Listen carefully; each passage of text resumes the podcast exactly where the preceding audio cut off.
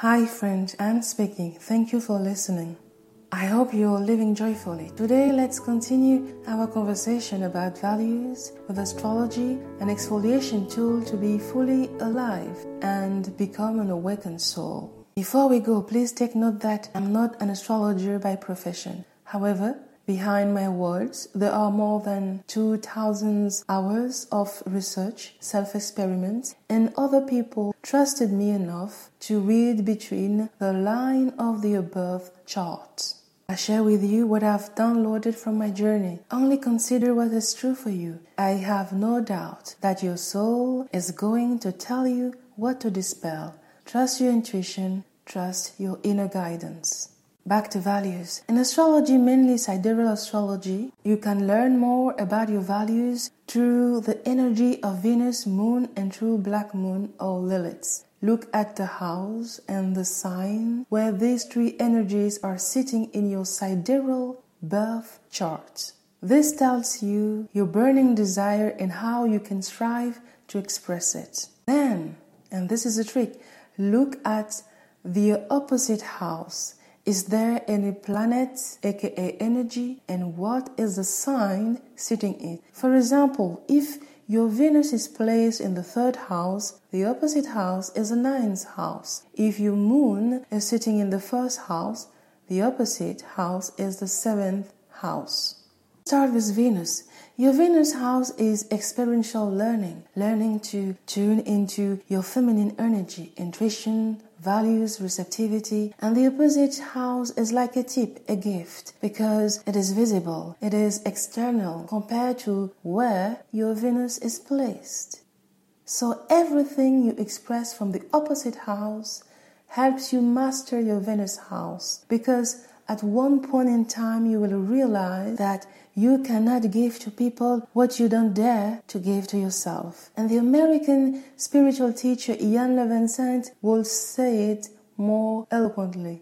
When you give someone something you need for yourself, you make the other person a thief. True giving does not require self sacrifice. So Venus is preparation, harmony, balance, design, and creativity. Venus runs the sign of Libra and Taurus. So you will need also then to look at where your Libra and your Taurus signs are sitting and if there is any planet in each house. Because wherever there is a planet, that planet also will influence the signs and the house. Taurus is the senses, what you want to see, touch, taste, hear, Libra is more the harmony and the balance that matter to you. So now you have at least four houses to study. But this is just a beginning. So first of all, Google sidereal sign calculator online and come up with your date, your hour, your city and your country of birth. I have added several links in the description of this episode to make your challenge easier. When you visit, for example, horoscope.astro-seek.com horoscope.astro-seek.com on the extending setting. Please don't forget to select Placidus for the house system. Under the display button, select all the items Fortune, Chiron, Lilith, and lunar nodes and select True about all these items because when you select True, for example, to lunar nodes or to Lilith, the calculator gives you your true black moon and lunar nodes positioning. Once you download your PDF chart, you can now type astrology on Google search in your mother tongue and learn the symbolism behind the planets, the houses, the signs. And of course, check out the links I have provided in the description. We have first talked about Venus. Now back to Lilith or the black moon. To become a powerful Venus, look at your moon and your true black moon places. The house and sign where your Lilith or black moon energy sit tells you the first principle of your second life, where you must face, transcend, and transmute your wounds, childhood trauma, and karma. Karma is unsolved issues from past life Trauma and wounds are experiences that disconnected you from your true self in this life. As Dr. Gabor Mate teaches, trauma is not what happened to you. Trauma is what happened inside you. Indeed, because of this episode, I have just noticed that even in astrology, we have the inner child who is Mercury, you before 10. Mercury is the energy of a messenger of the gods. I strongly believe that we were all meant to experience the dark night of the soul in order to begin the Aquarius era in each of our lives. So, where Lilith is placed gives a glance of the circumstances of you experiencing the dark night of your soul, a journey to healing and being born again. It is your inner cross. Once you figure out where your Lilith energy to awaken is, draw a cross. Opposite to Lilith, at 180 degrees, is where you will try to go in order to escape, escape the pain, escape the wounds. At 90 degrees right to your Lilith is where you will try to find a balance between what you really stand for, and that is quite hard to do, and the external world, which is quite often easy to please. And after experiencing this, you will notice that this does not work either. Pleasing people is not okay because you don't feel whole. And when times come, you will gain the courage to break the rules and rebel. In your birth chart, your pirate house is at 90 degrees left to your Lilith, which is quite the opposite house of your previous equilibrium house. Let's take an example. If you have Lilith in the ninth house, let's say Lilith in the ninth house in Aquarius, what does it mean? It means that where the house you will need to go to experience in order to rebel will be will be the sixth house. But before you gain the courage to tap into this sixth house, you will first escape by going to the opposite of the ninth house, which is the third house.